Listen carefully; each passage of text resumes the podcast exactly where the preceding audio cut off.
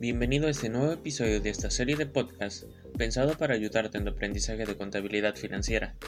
En esta oportunidad vamos a conocer sobre un tema bastante interesante para todas las PYM, el impuesto al valor agregado o mejor conocido como IVA, uno de los temas más cruciales para todas esas pequeñas empresas en formación. Comencemos. Me imagino que te preguntaste alguna vez cómo afectan los impuestos a mis ventas. Pues bien, es importante recordar que la recaudación de impuestos permite que se realicen obras públicas y se brinden servicios a los que todos tenemos derecho, desde el alumbrado público, la atención médica en hospitales, la educación básica, hasta la construcción de carreteras. Todo esto se paga con nuestros propios impuestos. Como todos tenemos derecho, todos debemos aportar. Una manera de hacerlo es comprando, ya que en nuestro país el precio final de la mayoría de los productos o servicios que consumimos lleva integrado un 16% del impuesto al valor agregado, IVA. Al momento de comprar ya estamos pagando IVA, por eso se le conoce como impuesto al consumo. Así que el precio de venta de productos que distribuye una empresa o empresario independiente ya tiene el 16% de impuesto, porcentaje que su cliente paga como consumidor final. Los consumidores pagan impuestos combinados locales y de Estado cada vez que hacen una compra.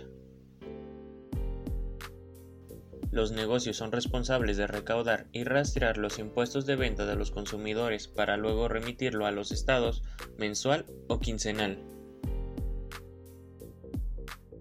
El cobro de este impuesto se realiza cuando una empresa vende algún producto o servicio por el que emite una factura.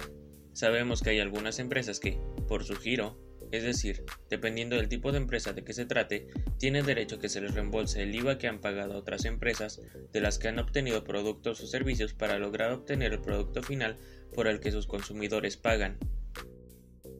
En la actualidad, el IVA va del 16% en la zona centro de México y del 13% en las zonas fronterizas. Pero, ¿quién debe pagar el IVA? Algo que caracteriza el IVA respecto a los demás tributos es que intervienen dos personas distintas. Contribuyentes, que soportan el pago del impuesto con dinero de su bolsillo y que resulta que es toda la población. Sujetos pasivos. La persona que recauda el impuesto y lo ingresa a Hacienda, que son los empresarios y profesionales que realizan actividades sujetas y no exentas de IVA.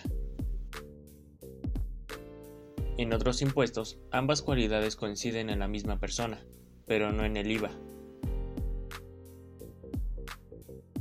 Existen una serie de actividades que están exentas de IVA, es decir, el prestador de servicio no debe repercutir el impuesto a quien lo recibe, de igual forma, es importante mencionar que todos los impuestos que pagamos mensualmente, aunque la ley menciona cuatro diferentes tasas de IVA, realmente las más importantes a aplicar son solo tres, ya que como he venido diciendo, hay ciertos servicios que están exentos del pago de este impuesto.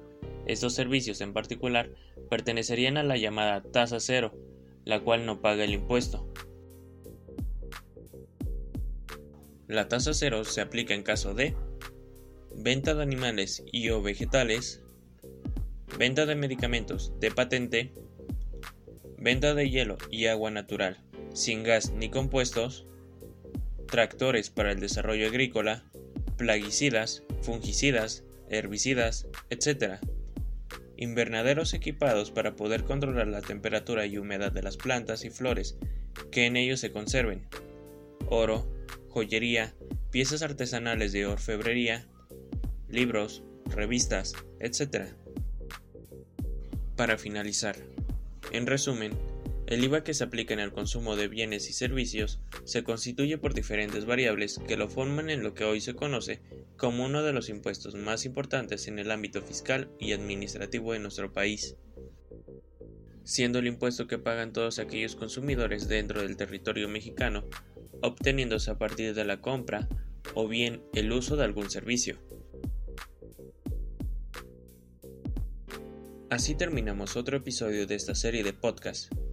Nos vemos en el siguiente episodio.